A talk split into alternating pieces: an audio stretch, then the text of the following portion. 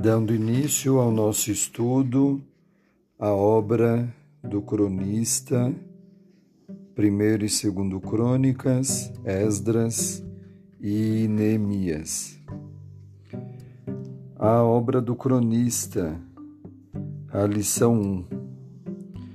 Então, os livros das crônicas e Esdras, Neemias, traçam a história do povo eleito até a época pós-exílica, introduzindo-a com dados referentes ao início do gênero humano.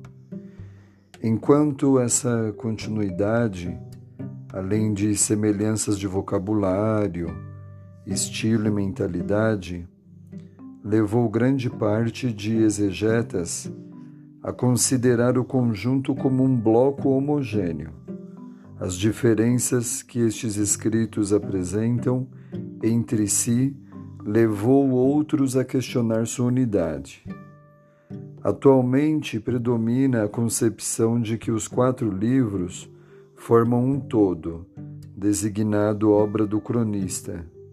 Com efeito, verifica-se, por exemplo, que esses livros atribuem grande importância a genealogias, pois estas mostram a continuidade da história do povo escolhido e são penhor de que Deus não abandonou a sua gente. E aí nós podemos conferir as tabelas genealógicas de 1 Crônicas 1 ao 9, depois capítulo 11, 26 ao 47 e capítulo 12, do 3 ao oito e depois ah, o capítulo oito, dez, 14 e Esdras dois, oito e dez e Neemias sete, do dez ao doze. E o segundo exemplo da importância é a instituição do culto. Então, nós observamos a ênfase dada à trasladação da arca em 1 Crônicas 15 seguintes e a dedicação do templo em 2 Crônicas 5 ao 7.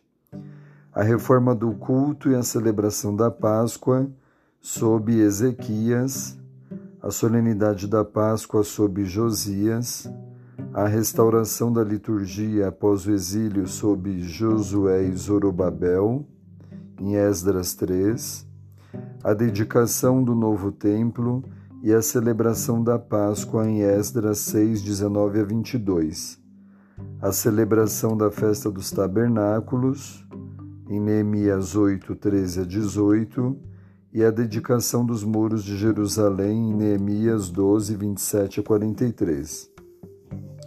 E o terceiro exemplo, os sacerdotes e levitas, principalmente os músicos, cantores, porteiros, dos quais não há menção nos outros livros históricos.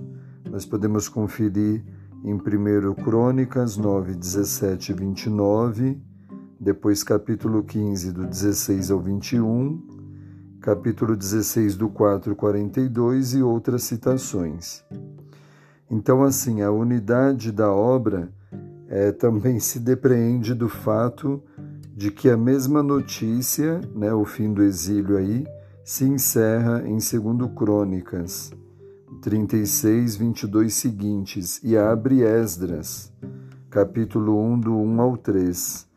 Esta notícia então faz a sutura aí.